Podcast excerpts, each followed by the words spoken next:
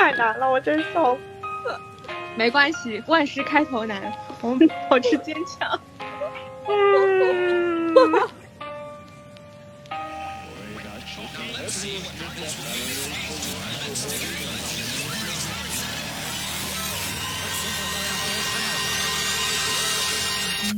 小时代的朋友们，大家好，我是露露。大家好，我是丽丽，好久不见，好久不见。为什么听起来我们现在这么的工具性呢？因为刚刚经历了一个重大失误，我们已经三四个月没有录了，是这样子。所以我们现在已经对一切都生疏了起来，不管是默契，还是节奏，还是有没有点录制键。对，我们大概已经聊了半个小时了，然后突然之间发现。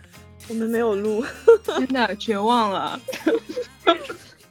Anyways，怎么说呢？还是要保持坚强，毕竟我们都又年长了一岁，我们内心的平静又多了一分。对，露露，感觉你最近真的有好好在 平静自己的内心呢。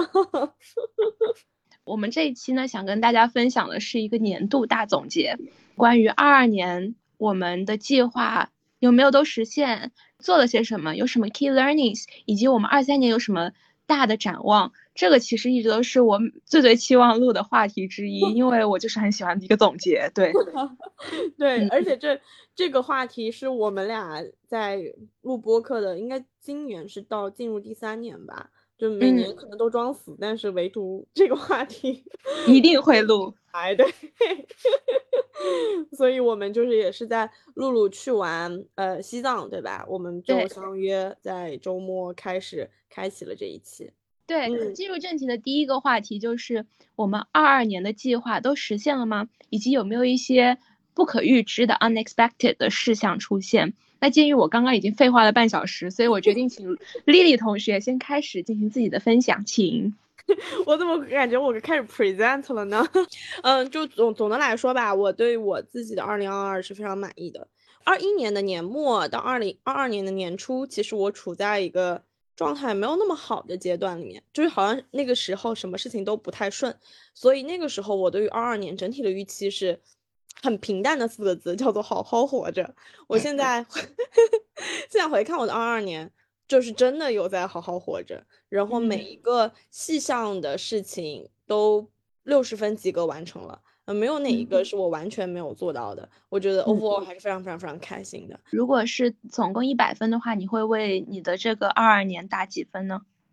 嗯，总的打分的话，我觉得八九十分吧。我还是很满意和很开心的，那这是很高的分数哎。嗯，可能我一直对自己都比较手软吧。很好，对对，觉得对自己手软是很重要的，这也是我今年一个 key learning，是吧？那你一会儿可以展开讲讲是怎么让你得到了这个 learning。我先简单。说一下吧，因为其实刚刚前面露露在分享她自己，当然大家没有听到，我已经听过一轮了。她的整个对于自己过去计划完成情况有一个大的排序。我在听露露讲的时候，我自己有一个感受，就是哎，我们俩的排序会非常不一样。啊，这是一个很有意思的事情，因为我自己写下来，我我对于第一件事情的回顾是工作。我在列计划的时候没有做排序，列计划的时候其实相对是比较散的，想到什么写什么。但无非就是这几个维度，呃，工作啦，工作上本来对于二二年的预期是希望能够把团队稳住，然后希望团队的大家都能比较开心，这是之前对于二二年的预期，嗯。另外一个是自己的兴趣跟爱好，希望自己尝试一些新的体验，也包括可能想要去寺庙，想要去骑马，当然这两项都没实现。然后想要开始学音乐，开始学架子鼓，呃，这个做了做了。然后想要把滑板、冲浪练得更多一些，对，这是之前的计划吧。呃，另外一个维度其实跟露露是一样的，就是健康和健身，嗯，这个也是。做的非常不错。其次，其实对于播客，它有一个专门的 bullet，然后六十分完成吧，只能这样说。OK。有些对之前的计划里有些对自己的期待，呃，包括自己对于家人的要求。自己的期待是希望自己的情绪比较稳定，不想要自己有大喜大悲，因为我是一个很容易开心，然后很容易非常开心的人。但是非常开心完了之后，就会落到一个相对空虚。对他就会有那种失落感，所以我二一年的时候就对自己的要求是二二年不要再这样，我宁愿没有那么开心，我也希望可能是稳稳的开心，不要大起大落。嗯嗯，然后是家呃，另外一个就是家人，希望自己能够好好关心家人。我觉得一定程度上也做到了。对，这是我的几个大的那个 bucket。然后露露，你也可以分享一下你的大的 bucket。好呀，呃，对我来说的话，我觉得二二年我会给自己打。也是八十分吧，在我看来已经是很高的一个 分数了。然后其中有一些点我做的非常不错，当然有一些点的话我是做的稍微有一些不太行。我先把我的大的 bucket 分享一下。首先第一大点的话是关于健身，它完全是我生活中非常核心基石的一部分，所以会单独的列出来。第二点是阅读，第三点是旅行，然后第四点我会把各种各样全新的小尝试。Group 在一起，包括什么写作呀，然后学开车，然后学一些有的没的运动啊、舞蹈啊等等，这些都会放进去。这是这是第四大点。然后第五大点的话是会是我的关系，包括我的父母啊、亲密关系啊、跟自己的关系、跟朋友关系等等。然后第六点的话是播客，第七点是工作。播客放在后面是因为我自己没有觉得它是一个及格，我觉得我们做的好像有些没及格。对，嗯。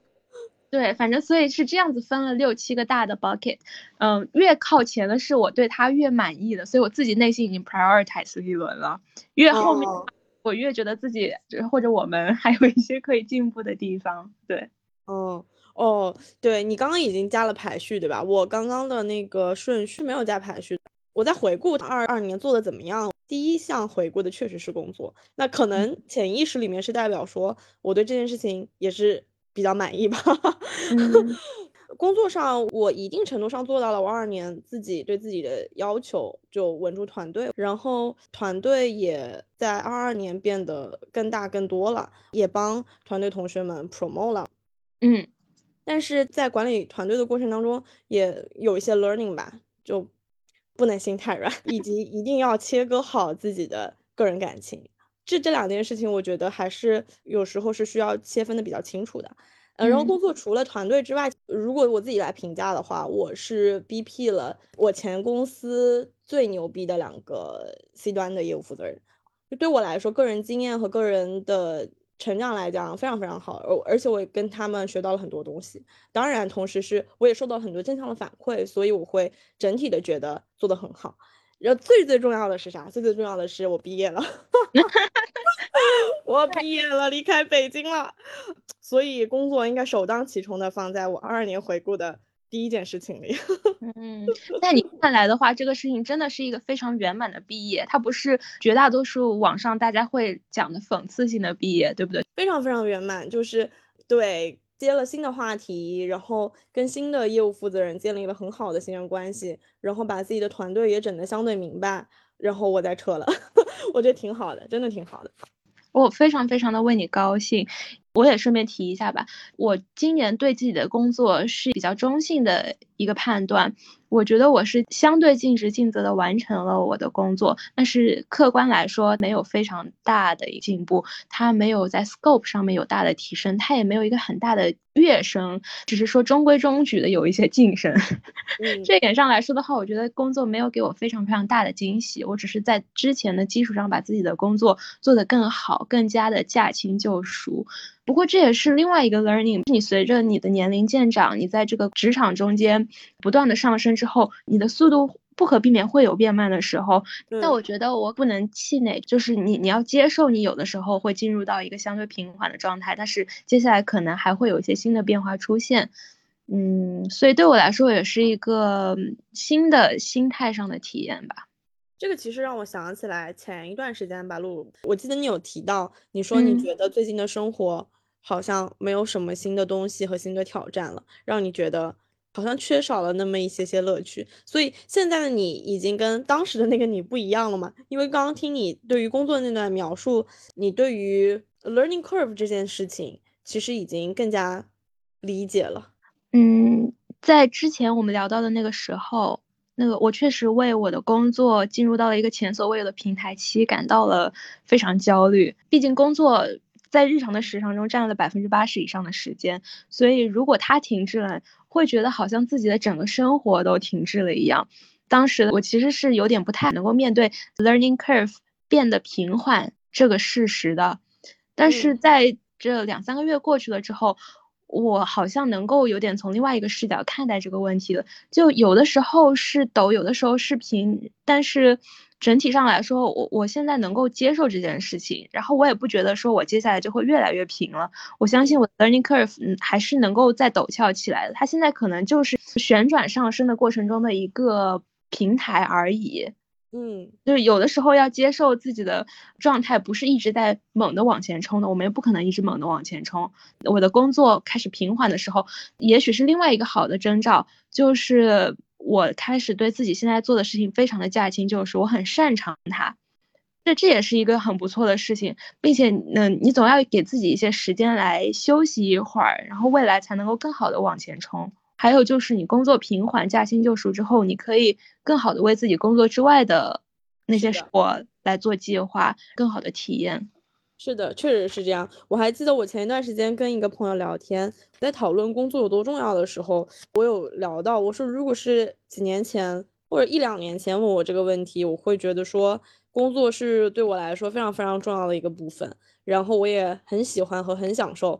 工作虽然可能很多时候工作很辛苦，但如果是今年再来问我，可能我的答案会变。原因是，就像你刚刚说的，发现了更多生活的可能性，那些东西可能要比完全投身于工作让人更有激情和更更更加向往。然后我现在答案是，我觉得工作耽误我的 生活。对，嗯，我现在也觉得是。所以，如果是明年对工作期望的话，我可能会希望能够再进一步的压缩一下工作在我的时间上的占比，然后有更多的时间来探索工作之外的东西。这样讲没有凡尔赛，但是我是觉得我是在尽可能的压缩欲望，压缩对于金钱的需求，在这样的基础之下，我的工作可以更好的被被压缩。嗯，我觉得我不需要非常非常多的钱，所以我不需要在工作上冲的非常非常猛。来获得最最激进的晋升和最最激进的这一个涨薪，现在就已经是一个最好的放更多的时间给到自己的生活的 timing 了。嗯，我觉得挺好的，挺好的。那除了工作之外，我继续说对于二二年的完成的情况。嗯，第二个部分我特别想讲的，其实就是自己一些新的体验。二二年做了挺多事儿，开始学音乐了，很开心。我学音乐的那段时间，其实就学架子鼓了。学音乐的那段时间。每个周末都会去上课，就真的好像回到了学校的时光，就很开心。然后虽然虽然那个从技术上来说没有什么精进，也只搞定了最开始自己预期的霓虹甜心啊，非常非常非常简单的节奏能会打，但是依然我觉得这是一个很快乐的过程。音乐真的能带给人很大很大的宽慰。但我现在没有想好明年要不要继续，因为我的兴趣爱好太多了，没有想好 怎么排序。我很为你开心，因为在以前的时候你是没有接触过各种音乐乐器相关的东西，对不对？对，是的。所以对你来说，这真的是一个完全全新的体验。然后你已经能够从音乐之中获得快乐，这个让我觉得非常非常的开心。因为我自己的体验是我我小时候我三岁就开始学琴，然后一直学到初中毕业之前。每天都要练琴一个小时起，然后我每个礼拜的周六或者周日就会去到钢琴老师家。这个是我在小时候很长很长一段时间以来必须必须要做的事情，它就是我生活中的一部分，就是我不可能选择不做它。因为持续了十多年，过程中就是由爱变恨，由恨变爱，对他非常非常纠结。但是我回过头来，再过十几年，再来看这件事情，我觉得音乐它对我来说有非常非常大的滋养。可能我现在不再每天去弹琴，但是我小时候学的那些音阶，然后对音乐的认识，都塑造了我现在对于各种各样的艺术表现形式的欣赏和认可和理解。所以我很开心，就是你开始能够接触这个东西，并且已经能够从里面感。觉到快乐，对，虽然还不到你的那个程度吧，就是还没有到对于艺术表现形式自己的理解，但是光从接触音乐，我呃已经是很快乐很快乐的事情了。我建议我们的听众，如果说想要尝试一些新的东西，但是又不知道去尝试些什么的时候，不妨想想有什么样的乐器可能自己可以去体验体验，体验就好，不甚至不需要变得擅长。嗯对。嗯，而且不需要想自己需要有什么大的成就，你开始认识它就是非常非常好。对的，我再简单说一下这一点，为什么我会开始学架子鼓，一切都起源于我，因为想要跟朋友们搞个小乐队玩。对，为什么我想搞个小乐队？又是因为我被一个韩剧启发的，那个韩剧叫《机智的医生生活》，我觉得他们几个朋友能每周在一起弹琴玩音乐，真的是太快乐的一件事情，所以就去学学了架子鼓。但当然，我这个水平还不足够 能组乐队，但是但是时间还这么长，谁知道呢？对呀，我觉得你这样心态就很好，我非常为你开心。是的，是的，让我对盘一盘。后续什么有有什么时间可以再开启 架子鼓的练习？Maybe 我也可以恢复一下搞搞 keyboard。对我们这乐队全了，就都都有了。对，除了架子鼓呢，我还干了一些别的事儿。嗯，因为我本来就有在玩滑板，虽然去年滑板没有什么精进，但是还是有练习的。嗯，冲浪呢也是，嗯，没有什么太多精进，但是就是依然是人菜瘾大。但是今年冲浪。呃，两次，嗯，每次都是在海边待了一一周时间，还是非常非常快乐的。其实今年是我尝试冲浪的第二年，我可以很确信的说，我是真的喜欢这项运动的了。不是第一年刚刚开始体验的时候的新鲜感，第二年我很多时候是自己在海里泡着，然后趴着，然后划水划不动，然后也抓不到浪，但是我还是能够在海里面感受到大自然的。美好，所以我觉得我可以说我是喜欢这项运动的，且未来也会接着去尝试，虽然很有可能依然是人菜瘾大。在我看来，兴趣爱好这些东西，你要非说远期一些，以后能够比如说成为一些收入来源之类的，那真的是非常看命 啊！爱好，我觉得对我们来说最大的价值，难道不就是在生活中做这些尝试的时候感到快乐吗？从这点上来说，这些你的兴趣爱好都已经做到了呀，所以我觉得非常厉害，非常棒。是的，而且我今年还有一个大的突破，就是我尝试了，我学学会了单板滑雪。就是为自己鼓掌，这太棒！我终于成为了海陆和雪 三三个场合的单板类运动选手，我非常非常开心，牛逼！对，但是我我有时候我会在想，呃，滑板、冲浪和滑雪，我心中最喜欢哪一个？我的答案会是冲浪，原因是，呃，滑雪呢，它。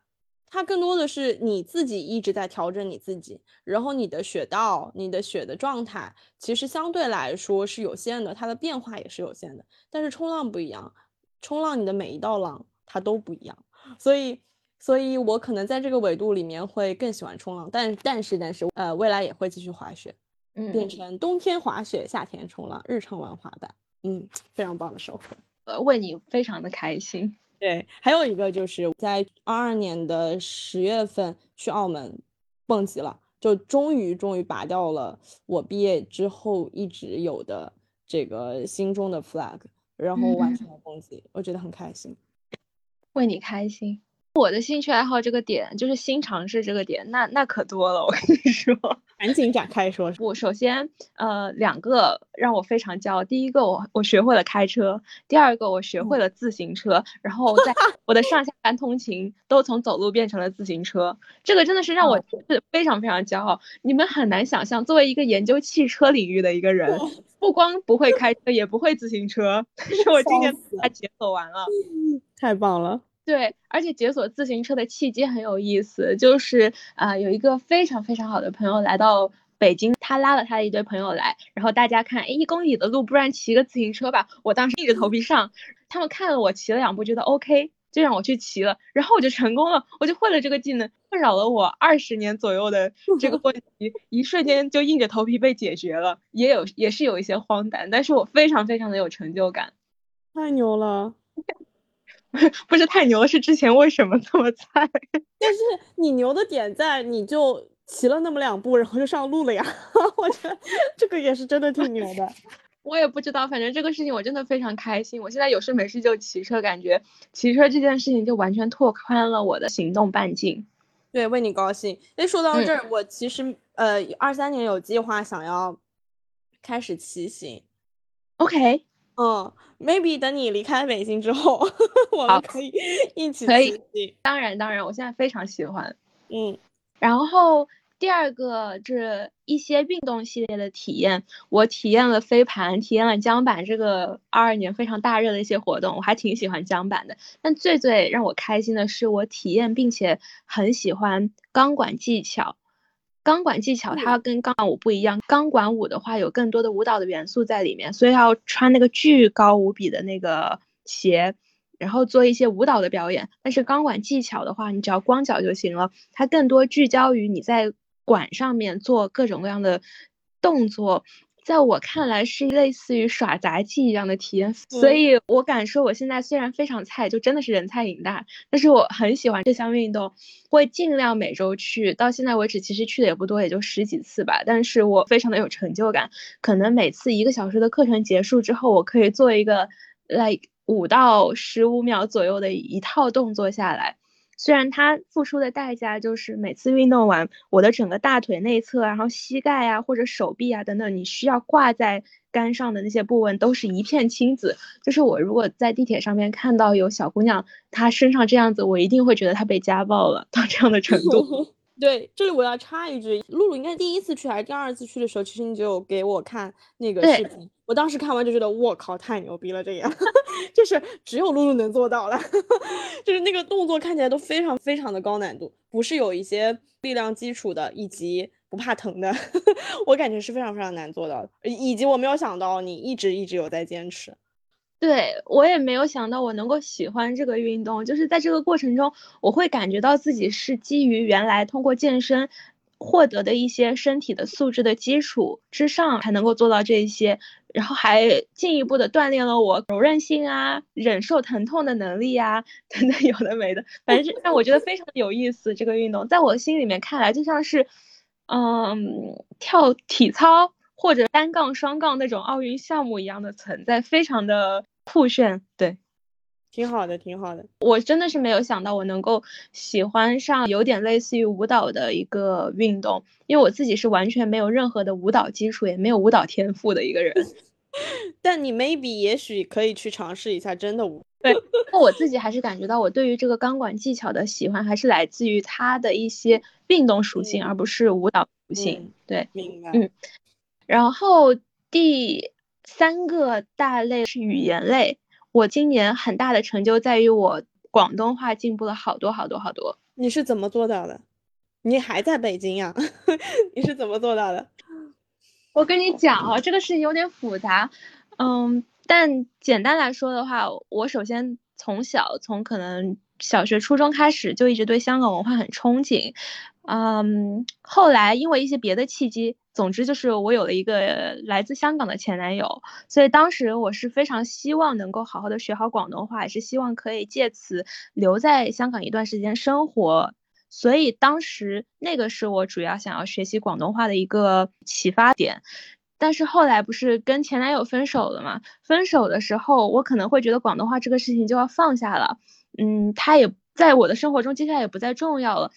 但是在我放下了很长一段时间之后，我又突发奇想，意识到说我为什么要把一切跟香港，然后跟呃粤语文化这些东西都绑定在我前男友回忆之上？因为明明我一开始对于香港的喜欢，对香港文化的喜欢的契机就不是因为他，所以我希望能够把这两件事情解绑。从这一点上，我又想起了自己最早对于香港文化的热爱。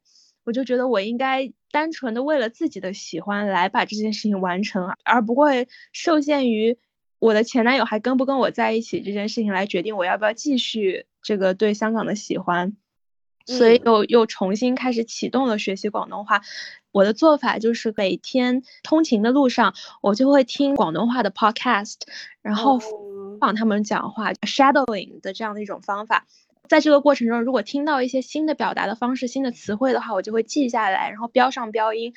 每 过五天，我就会复习重复一下。通过这个方式，很快的就把广东话的表达建立起来了。然后现在我在巩固它的方式，就是每天在 Duolingo 上面上这个广东话的课程。反正真的坚持下来了，可以进行比较基本的日常对话。然后我也。不再害怕通过广东话跟别人交流这件事情，所以这对我来说是一个非常非常大的成就。它可能我的发音还不是非常的标准，然后我的很多表达可能还是偏普通话，而不是完全的非常 local 的，但是已经完全没有问题让大湾区地区的人听懂我讲的广东话。你好棒啊！我感觉听着像我回到了高中时候学习英语的样子。这真的是个很神奇的契机，对不对？但我真的坚持下来，所以我我非常为自己感到开心。是的，是的，为你的坚持点赞。我我都想到我我应该不，我不知道我在二一年、二二年都间歇性的发想起过，我是不是应该好好减一下我的英语，因为太长时间没用了。但是你不知道什么时候会用到，但是我都可能坚持了一天就放弃了，所以我很佩服你。嗯，没关系，问题不大。语言这个是。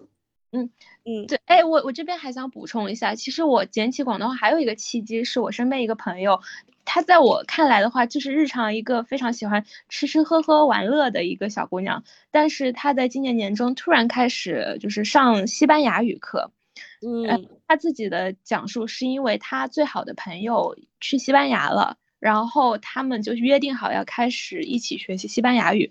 我本来觉得这个事情是对他来说就是一阵风一样，马上过去了，但是他就一直坚持，他那大半年里面。每周六全天都要上课，他每天下班很晚回家之后还要做半个小时的西班牙语的作业。他把自己绝大多数闲暇的时间都放在这上面，并且真的完成了他要完成的那些课程。这个事情对我来说是一个很大的鼓舞。然后我让我意识到说，我们不一定要有一个非常强的目的性才能学习一门语言，就是你以后可能不知道什么时候能用上它，你哪怕不是真的。非常目的明确的要用上它，但是你只是单纯的欣赏、喜欢这门语言，你也可以作为一个契机来开始一个新的学习。它也不仅仅是语言，就其他各种各样的维度，不管是你说的音乐，还是我可能明年打算开始尝试的美术等等，那都是这样子的。是的，是的，太棒了。对，好的，好的。而且尝试新的东西，能够给自己的生活带来很多不一样的东西，其实会是一个很正向的事情。坚不能坚持呢，就看大家自个儿了。对，是的，嗯嗯，接下来我第三个，呃，去年做的，我觉得挺好的是健身。我去年举铁了一百二十天，可能不完全是在健身房，有时候是在家里，因为疫情等等原因，对我来说是一个巨大的进步。因为要想想，一年有三分之一的时间都在健身，已经多不容易了。然后我自己。呃，很久以前是不喜欢力量训练的，然后慢慢慢慢慢慢的开始做力量，然后肉眼可见到一些进步，但是呃无氧是有进步，有氧就开始越来越不喜欢做，所以我明年给自己的要求是，可能尝试一些新的方式，比如说骑行，把有氧和心肺给练起来，非常好，非常的健康。那我就也分享一下我在健身上面的进步，我去年总共去到健身房健身了。一百六十五次，相当于每周去三次左右。然后这个数据在二一年全年是一百四十四次，所以相比前一年来说的话，有相当的进步。然后还要考虑到今年中途有一度不是我被关在家里，就是健身房关门了，所以这一个数据是非常非常令我骄傲的。然后我还看到，在一些关键的动作上面，我其实有比较大的进步。比如说，原来的时候臀推可能一百四十公斤，现在能够有一百六七十公斤；然后原来的时候硬拉可能五十多公斤，现在能够七八十公斤做七七下。还有引体前要有十四公斤的辅助，但现在可以自重引体做七下等等，有很大的进步。但是最最让我有成就感的是，我以前有一些完全不敢做的动作，比如说卧推，比如深蹲，我会想，如果没有人来辅助我做这个东西的话，我可能会受伤，所以我就从来没把它放在我的菜单里面过。但是。在过去的一年里面，我决定我要攻克那些所有我感到害怕的动作，我就开始从零基础把它放到我的菜单里面，一直到现在，它已经变成了我完整的呃 workout 的一部分。我没有任何害怕在健身房做的动作了，所以这对我来说是一个非常非常大的一个突破。嗯，让我觉得健身它不光是作为我生活很重要的一部分，帮助我稳定了我的精神状态，稳定了我的健康状态。然后他还给到我很多很多的鼓舞，让我明确的感觉到自己只要通过努力，只要通过方法，就能够有很长足的进步。对我这里要再再补充一点，就是，嗯，我其实从二二年开始，开始很规律性的，或者说很激进的健身的起因，是因为我发现自己那段开年的那段时间状态不是特别好，我在找一些方法让自己重新变得状态好起来，其中很重要的一个方式就是健身。但为什么健 身能做到，我也不知道，可能这里面比较奇妙。但 anyway，就是他做到了，让我。反正全年后来我的整个二二年的全年都是很开心的状态，然后健身也大部分时候都能坚持下去了，然后也受露露的启发，其实我有在针对我自己想要提升的部位有定自己的动作库，然后也跟露露交流过，我这个动作我下一步的话是要怎样，露露会建议我说你要不然就加重量，要不然就加组数什么的，我觉得就挺开心的，嗯。Nice，我自己也有很明显这样的感觉，就是健身对于我心里有非常大的帮助。在我健身的这个过程中，我选择是不会跟其他任何人闲聊，我也不会刷这刷那，我就完全只是专注在健身这件事情本身。在每一个动作之间的两到三分钟之内，我就是等着时间流逝，然后在健身的过程中，我就是感受自己的身体。所以健身。对我来说，又有点像是 medication 一样，它让我精神抛弃一切杂念，就完完全全专注在这件事情本身。它是能够很好的帮助我集集中好我的精神的。对的，我知道很多人就是大家可能会害怕想到健身房的这个场景，就会有点不知从哪里着手。那我觉得你大可以先从有氧开始做起，就从你让让你觉得安全的那些动作做起，然后接下来的话，比如说你作为一个女生，你真的很害怕力量区，就一大堆肌肉男的那种，那那确实是刚开始会很害怕的一个场景。那你可以找到一些，比如说以女性为特色，然后以女性会员为主的一些场景，先开始建立自己的认知，或者说请私教也好，通过一些方式来让你。安全的体验力量区，然后当你开始能够在那里做一些动作之后，你可能就不那么害怕，然后就可以开始慢慢开始建立这个习惯了。对的，我一开始我应该是在二一年的时候是在上私教课，然后二二年的时候，二二年没有在上课了，二二年开始在自己练，然后最最开始是。毫无章法，乱七八糟，想到啥练啥。后来是有自己做一些简单的 research，就都用非常非常简单的动作，在各个平台都能搜到很多很多那种讲解的视频。所以大家花一些时间去做研究，都能搞明白的。嗯，对，对于我自己来说，其实我的整个健身过程中，嗯，几乎没有请过私教，除了一开始就是，嗯。出于一些好奇，然后找私教上了十节课。其他我所有的关于健身的认知学习，都是自己在 YouTube 呀，然后一些各大平台上面通过视频完成的。我我觉得我到现在建立到的一个对于健身的认知是比较体系化的，所以我是相信大家只要有心的话，是可以通过自学的方式来呃习得健身这件事情的。所以也希望大家不要害怕，能够更多的走到健身房里。对，Go Go Go。然后接下来，呃，我还有非常简单的三个 part，我就一起说完。嗯，我后面有一个部分是播客，虽然我在二二年年初非常激进的定了播我们的播客目标要做到一万粉，但是 显然是没有做到。然后我们也依然是开年努力，中间装死，然后突然醒悟，改改 KPI，然后继续装死。嗯，但总的来说，为什么我觉得依然它是六十分及格，是因为。呃，虽然我们经常装死，但也已经上线了七期内容，然后有四期还在我们各自的手上，还没有剪或者没有发出来。然后同时，同时，我觉得最大的收获是，呃，播客让我们跟很多弱联系的朋友建立了 connection，是非常非常妙的。然后我也希望它能继续下去。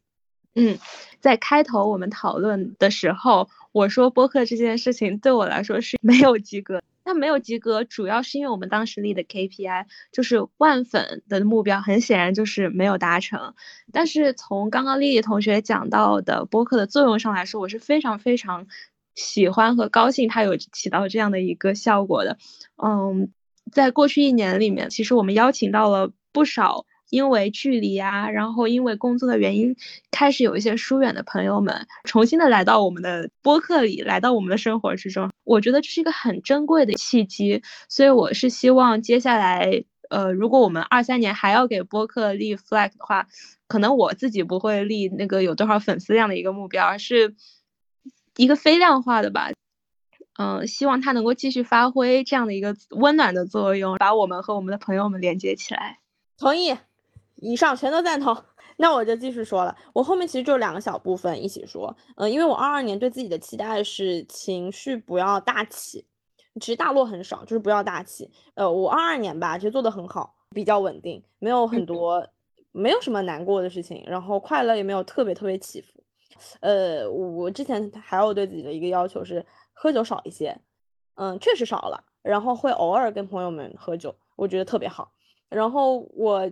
整个二二年有很开心很开心的是，我二一年年底发现了自己的二零三零和二零二五计划，然后我的二二年开始启动这两个事情的第一步了。我开始体验了好几个小渔村，虽然虽然不像我二二年年初定的那样，好多地方都没去。本来我什么三月份、四月份、五月份、六月份去哪儿我都已经定好了，但是因为疫情就全都没去成。但最后我还是去到了好几个。深圳、西冲、厦门、海南的陵水、澳门，然后万宁，我都都去过了，我觉得很开心。然后也真的是发现，不是我一时兴起想要二零三零生活到小渔村里面，我觉得我是一定程度上在今年的探索里面，觉得我是喜欢这样生活的和那样的环境的。二五计划酒吧，我也开始跟我的呃伙伴们，我逼着我某一个在香港还还在投行里面。累得要死的朋友，被他搭了一个 model 出来，搭完那个 model 之后，他跟我说：“他说丽丽，你可以财务自由了，你赶紧辞职吧。”我就说：“你给我看看你的 model。”我一看那个 model 什么玩意儿啊，就就收入那么点，你这叫我叫我财务自由？然后我的 partner 说：“没关系，你想要多少给你调。”嗯，就是也挺好笑的，就是但我觉得也算是正式的开始了做研究和思考吧，也开始在。日常去酒吧做体验的时候会记录，会从一个经营者的视角去看这个酒吧好的不好的点是啥。我觉得作为一些一手的研究，for 自己去想明白二五年到底要做成什么样子。我觉得这这都是好的事情，叫做我都开始启动了，但是确实还没有一个阶段性的那个结论在。另一个部分就是呃家人，我很开心的一点是，虽然嗯没有经常回家，呃也没有 physically 的陪伴很多，但是我让我让一个。呃，新的小生命在陪伴我的家人。就我给我妈妈买了一只狗，一只小比熊。我很开心的是，我妈会经常跟我说，她说她干啥，我们的小狗狗也就是团团都会陪着我妈，然后她觉得比之前要开心的很多。我就觉得这是一个很有价值和很有意义的事情。然后我跟我妈也因为团团的存在而有了非常多的联系，她会经常用团团的 照片跟视频来诱惑我，所以我觉得都挺好的。真为你开心啊！我也很想养狗，这可能是我二三年规划之一。那你就赶紧回来上海吧，你就可以了。好的，哎，我在这边答应我老板会不会听到？那我也很很快把我最后的三个 bullet point 讲一下。那第一个，呃，是阅读和写作。我特意把这个列出来，是因为我二二年初的时候提到过，觉得因为工作的原因，我产生了太多的工具性的写作和阅读，就是我的绝大多数的输出。都是写 PPT，然后写报告，它也反向的导致了我主要的输入都是跟工作完全相关的那些读报告等等有的没的。那我觉得他们都整体上影响了我的一个思考，我可能会绝大多数的思考都变得非常的工具性，所以我希望能够做一些非工具性的阅读和写作，来帮助我掰回正轨，让我的生活离工作稍微远一点。这个事情我确实做到了，在阅读上面，我其实之前设置了一些知识框架的呃愿望，所以我在女性主义这个话题上面很大程度的补全了我的知识框架，对这个东西有一个很很大的一个认知，然后还有一些其他的维度不展开说，然后很 开心的是写作这件事情，我确实尝试了一个月非常深度的写作。嗯，摒弃了工具性的写作，先开始从非虚构性的关于自己自身的经历、自身的体验、自身的感受开始的写作，嗯，体验非常非常好。然后我觉得写作它有望成为我接下来人生中间很重要的一部分，就像就像健身一样的存在。所以我希望明年我可以花更多的时间，把它真的安排到我的生活里面去，然后让非工具性的写作这样的输出又成为我的一个寄托自己感受、寄托自己的心情的一个出口。对。然后第二点很重要的，当然就是旅行了。对我来说，我赚钱就是为了旅行。对不起，老板，那真的就是这样。在去年的时候设置了一个很激进的旅行的计划，但最后通通没有成功，几乎就没有成功。我今年主要大的旅行就三次，第一次是二二年元旦的时候去到内蒙古正蓝旗，体验了一下蒙族人的生活和他们的文化传统。然后第二个是国庆的时候去到了四川。爬了技术攀登的雪山乌库楚，五千二百多米，五千三百多米左右。那对我来说是第一次尝试技术的攀登，让我对大自然有了更高的敬畏之心，然后也为那些能够敢于尝试征服，哎，不是征服啊，体验户外的、体验自然的那些勇士有了更多的敬畏。对，然后第三个的话就是最近一次在。这个二三年的元旦，我去到了念青东藏东地区，看了各种各样的雪山、冰川、冰洞。就这个体验是我觉得自己旅行中很重要一部分，就是体验一下这个嗯自然的宏伟残酷之处。在这个过程中，你会感觉到自己是很渺小的，继而你会觉得自己的那些烦恼啊，在纠结的地方，其实都是非常非常琐碎、不值一提的。所以通过旅行的话，能够让我自己重新摆正自己在这个世界中的位置，能够消除掉很多的烦恼吧。在这三次大的旅行之外，就还有是，嗯，剩下的就是无数个本来信誓旦旦的要去，但是因为各种各样的原因就根本没能成行的那些已经流产的机会。嗯，所以替代性的就是我今年在京郊徒步了。二十次，我数了一数，在我没有能够去到自己希望能够去的地方的时候，我还是通过去到京郊，然后去到尽可能离自己近的那些自然的地方去感受自然。所以我觉得，虽然旅行没有能够像像去年的心愿一样如愿，但是我还是尽自己最大的所能去走到自然之间。然后我希望二三年的话，很显然就要开始非常激进的旅行了，要珍惜这个地球一生游的门票。对，我觉得露露刚刚说的这个有一个 key takeaway，就是自己想做的事情，嗯，一定能找到平替方案。对，然后出国也是，我也是我二三年单独列出来，我自己的计划里面单独列出来的一项。然后露露，你终于可以去潜水了。对，真的太不容易了。对。对，这个是我本来没有完成的。我本来打算今年要成为一个救援潜水员，但是这个计划就很自然的流产了嘛。今年是肯定肯定要完成的。哎，对，我们的第一个问题本来应该是有没有哪些 unexpected 的事项出现，所以你有很遗憾没有完成的吗？我没有什么遗憾没有完成的，我有就是嗯预期之外出现的好的事情。你好凡尔赛哦。就是对啊，其他的好像都完都完成了吧？嗯，好吧，nice。那我是有一些的，但我很简单的说，除了刚刚说的没有完成救援潜水员这个目标之外，还有就是阅读跟写作这两件事情，我是做了，但是我没有觉得达到我心中很高的目标，所以我希望明年能够花更多的时间，把它真真正正的安排到我的生活之中，让它变成我的生活的一部分，像像健身一样自然。现在，嗯，棒。你的时间还够用吗？我就想问，所以我就说一开头就说了，我希望减少工作的时间，减少金钱的物欲需求。学会了，学会了。好的，就进入到第二个话题，就是十佳 moments 或者是一些我说的那个 learnings 吧。我，因为十佳可能其实前面多多少少都有聊到，我就说一些我的 learning。嗯，我觉得在整个去年让我最最最有印象的几个事情，一个是。哎呀，该死！怎么第一条还是工作？我确实还是想 讲工作，就是在工作上，嗯，因为战略工作很多时候确实在在做研究，在做判断。回过头现在来看，有好一些的判断其实都是对的，而且这些判断很多时候是一个比较前置的判断，所以这个对我来说是挺重要的，让我更加坚信自己是有判断力的。我觉得这一点是很好的。然后另外一个 key learnings 是想要跟大家分享，我在七月份在西冲的时候，我的冲浪教练跟我讲的一个话，呃，他在教我冲浪的时候，然后后来我们在陆地上玩陆冲的时候，以及说在教我骑小电驴的时候，他都说了这一句话，他说。你的眼睛看向哪里，你的板就会带你去向哪里，这就是一个冲浪哲学。然后这个话其实，在几乎所有的平衡类的运动都适用，不止单板，你骑自行车，然后你骑摩托车都是适用的。然后我就觉得这句话特别妙，然后大家可以细品一下。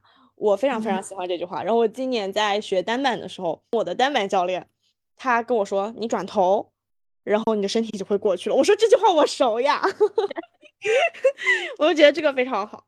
然后我第三个呃 key learnings 是被爱德华启发的，是一个人生价值观的迭代吧。就像我前面其实有聊到，原来我觉得工作对我来说是非常非常重要的部分，但是从去年开始慢慢就是有变化。然后我现在会觉得说，我很相信一句话，叫做人生是旷野，不是轨道。嗯，就是你有很多种可能性，未来都是不确定的，你就应该去拥抱不确定，然后去找到自己想要的旷野，不要去走大家给你规定好的那个轨道。我觉得这个也是我整个去年来说一个很大的观念上的变化。嗯。你的这个第三点的 learnings 也是最近我认识的一个朋友他给到我的一个话，当然他是从另外一个我自己听来比较 sad，但是在他听来非常自由的一个方式来进行解读。有因为我对那个男生非常的有好感，就跟他提起之前大家非常熟悉讲的那一套故事，就是人生可能像一辆车车一样，然后然后有人上车有人下车，但最终你还是自己一个人走，对吧？然后他说我才不要坐那个公交车，他说。他看来的话，就是就是 exactly 是你说的那个意思，就是人生是没有轨道的，大家每个人都是在往不同的方向走。我以为的同行一段路，在他看来只是擦肩而过而已。嗯 我要剪掉我们的我们的播客不可能那么丧。对我们是正能量的。嗯，那那既然你说了三点的话，我觉得我也可以讲三点。我觉得二二年比较有感触的 learnings。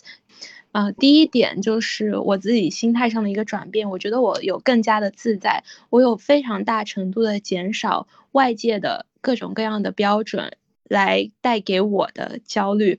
我觉得我能够做到这一点很重要，是我越来越清晰的感觉到我的价值观、我的三观逐逐渐被树立起来了，逐渐变得更加明确了，所以我可以坚定的相信自己的大方向是对的，是好的。那此外，如果有其他人的，其他的观点角度进来的话，它会吸收进来，但是它不会整个动摇我的根基。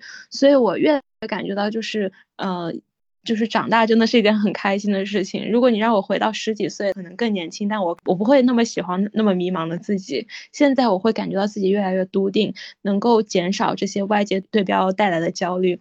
我会有这样的一种感觉。还有一个点是。就是我刚刚说的，我最近在藏东旅行的时候认识了一个有趣的朋友，他让我感觉到充满希望。他今年有呃比我们年长十几岁吧，嗯，但是我想到他的时候，我觉得空前的心平气和，因为从他身上我没有感觉到任何年龄的焦虑，反而我意识到我还有好多好多想要增长认知、增长见识的领域。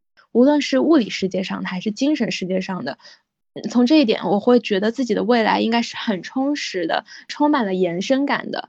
然后我会感觉到，阅读、去学习、去对这个世界真的保持好奇心，是要永远永远一直去做的事情。就它的存在让我觉得，我对我未来十几年，我到四十岁、五十岁，我都对自己充满了期望。我觉得这个特别好，对啊，让我觉得就非常的鼓舞。对，这是第一点。然后第二点是爱自己，就是我今年更多的学会了照顾自己的感受，然后我花了更多更多的时间跟自己相处。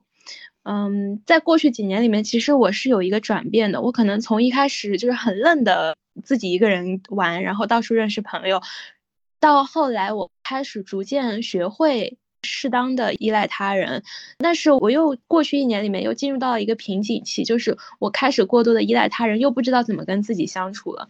所以到现在为止，我会觉得说我自己其实能够逐渐进入到了一个跟自己相处和依赖他人的一个很好的 balance 之中，既能够依赖，能够跟他人更加融合的相处，同时又保持自己的独立性，这是一个很巧妙的、很中庸的点，它很难被具体的言说，但是这种感觉是很妙的，自己变得更加的融合又独立。是的，嗯，然后第三点是。我对自己很满意，是过去一年，我相信我有保持勇敢，我有说我自己认为对的话，我有做我自己认为对的事。值得一说的就是自己认为对的，为什么有这样的一个 wording？因为每个人都是有自己认知的局限的，所以我只能说我是在我自己的好的认知之下，我觉得对的事情。我能够做到这一点，我我非常非常感谢啊！这个听起来好假哦，但是我真的很感过去一年我身边所有的人对我的包容和对我的保护，所以我才能够一直保持着一颗赤诚的心来面对我周遭的一切。不然的话，你可以想象，如果你在第一次说对的话、做对的事情的时候，别人开始开始敲打你，开始把你摁在地上摩擦，开始教你说这那那这，你以后就不会这么想了，那你肯定会被吓退的。但是我能够一直到现在都保持这样的状态，是身边每一个人都对我保护，都告诉我说你这样很好，你是对的，希望你能够保持这样的赤子之心，我才真的能够做到现在。就是没有人来拍打我，真的让我感觉到这个世界有好多好多的善意。嗯，这点让我觉得非常的感动，让我觉得非常的感谢。嗯，露露，我觉得你你讲的这个才像年度总结，我讲的都什么玩意儿啊？但是我特别同意你说的那个第一点，第一个你觉得长大是一个特别好的事情，然后第二个你觉得对未来的生活充满着期待，你觉得未来有更多值得探索的事情。我为什么说我在这儿特别有感触呢？是因为。我确实感同身受的，我觉得每一年都不是不是以年来刻画哦，可能是掰月、掰季度都能明显感觉到自己的变化。尤其是我辞职之后，其实换了不同的城市待，我跟一些好久好久没有 catch up 的朋友开始聊天，我们都有很明确的感受，我有很大很大的变化。但这个变化在我看来，我都觉得哇特别好。所以跟你的那个感受是一模一样的。然后你的第二点是对于未来充满着希望和希望有更多的探索。我觉得我长期以来好像一直都是在这样的状态里。我好像不太能理解大家为什么觉得未来的日子好像很无聊，或者当下的日子很无聊。在我看来，就是有那么多事情你应该去看呀，有那么多东西你现在都不知道，这些不都是一个一个像。盲盒一样，你打开了就是快乐嘛。对，特别开心。你遇到了旅行当中遇到那个朋友，能够让你真实的也这么这么觉得。嗯，那我们其实就到第三部分。其实我们在前面聊二二年的时候，多多少少有提到一些对于二三年的期待了。我觉得是不是我们可以这样，就是我们前面提到过的，就简单说二三年想要达成什么，然后更多的来讲一讲我们二三年的期待跟二二年的期待有哪些新增的部分。有哪些是我本来二二年没打算做，但是二三年觉得想要好好做的地方？我在拿到这个问题之后，梳理了一遍我的计划，我找到了我在二年中的时候写过一个我眼中的三十岁的自己。那三十岁其实距离现在就又更近了一步，就是两三年内的目标了嘛。我再看，我仍然觉得这个描述非常非常的精准，所以我就还是希望朝着我眼中这个三十岁的自己去出发。整体上来说，它跟二二年绝大多数都是一样。稍微不同的就是在旅行上面更加激进一些，能够珍惜这个地球一生游的门票。除此之外的话，从家庭关系上面，从我的爱好技能啊，career 上面的，包括我自我教育、身心健康、心理健康，完全一模一样。就是我其实很开心，在一年多前、两年前列的一个目标，一直到现在，在我看来都是一个我需要为之奋斗的方向。这意味着我当时列的这个方向是对的。就是你能够在战略上保持 consistent 是一个很珍贵的事情。是的，对，所以很简单，就是我希望能够继续朝着这个理想的自己去前进。然后我希望三十岁的自己可以被形容成是充满自信的，是生机勃勃的，是敢于尝试的。然后我非常非常相信 you cannot catch something you are not pursuing，所以我们要非常。有意识的去朝着这些方向去努力，去刻意的练习。很好，哎，但我好奇啊，就是因为我自己在写，比如说二二年、二三年计划的时候，我会有一个大主题。你会有这个大主题吗？比如说我的二二年的大主题是好好活着，我的二三年大主题是平常心。我之前是有的哈，但是因为前两年开始我写了一个呃从另外一个视角来思考这件事情，所以就不再是了。我另外一个视角是什么呢？我先从最远处想，我希望自己九十岁的时候变成怎么样的人，然后倒推六十岁、四十岁、三十岁。那当时我写下这篇的时候，三十岁是我的五年后，然后我就开始展开看这个三十岁的自己，他需要从哪些维度上面有所进步，怎么样的三十岁是一个理想形象。所以接下来的时候，我就不再会有一个大的主题来改变它了。我好像在做的就是来一步又一步的贴近这个理想形象，发现自己在哪个地方有比较大的疏漏，在补齐。明白，愿景追问哈，就是战略目标定的很清楚，倒推路径很好。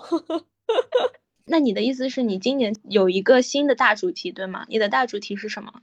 呃，是这样的，我我的那个主题只是我怎么说，是一个对我自己最大的要求。然后我的细分项其实很多，呃，有一些维度也是不会变的，比如说健身健康这一项是不会变的，只是会比去年要更激进一些，然后会重心可能会放到更多在有氧上，因为太太菜了，嗯。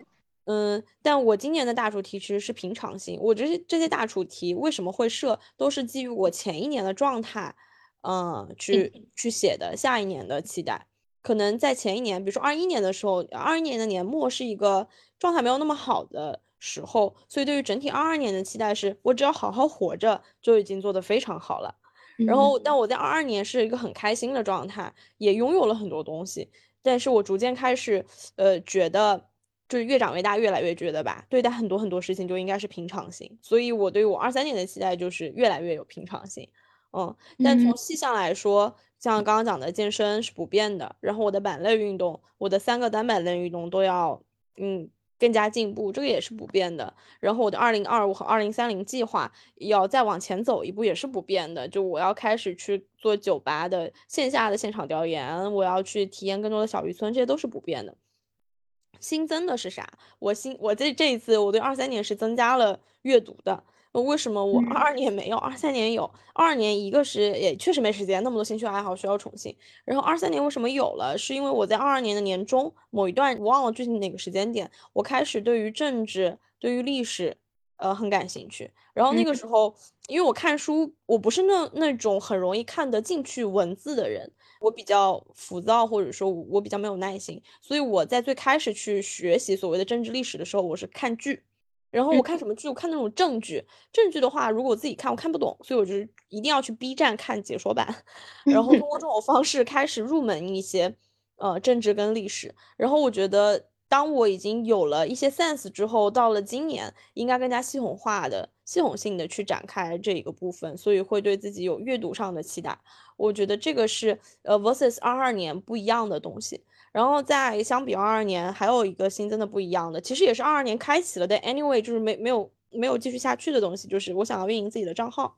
嗯，虽然。我我二二年有试图尝试给我们的播客运营那个小红书账号，但我身边所有的人都喷我，他说你这个链路太长了，你这个引流链路简直就是不 make sense。后来想想也对，呃，当然也意识到了做个人就做内容账号这件事情的难度，但我依然希望今年呃还是坚持去做这个事情。嗯，目标不是成为一个博主，目标是真实的去记录自己的生活。然后我最后还有一个，其实是前两天刚刚加的，呃，因为大因为我要离开北京了嘛，所以我其实前一段时间是有收拾行李的，嗯，然后收拾行李的过程让我巨崩溃，六十乘以四十乘以乘以五十的那个体积的箱子，嗯，我不知道大家有没有概念，已经很大的箱子了。我在扔掉了一部分东西的情况下，我一个人住在北京也只待了两年而已，我有十个十多个。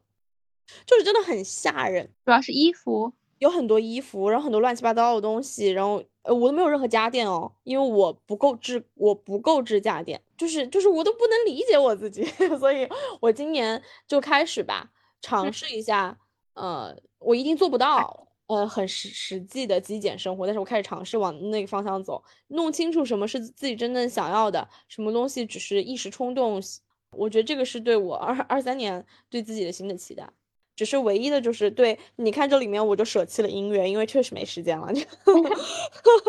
就我好苦恼啊，我的拳击也没有时间宠幸，我好苦恼哦。因为今年还要那个开始学习骑行嘛，所以就真的，嗯，挺耽误 生活的。没关系，我觉得就是一步步来就好了，反正我们还有很多的时间。是的，是的。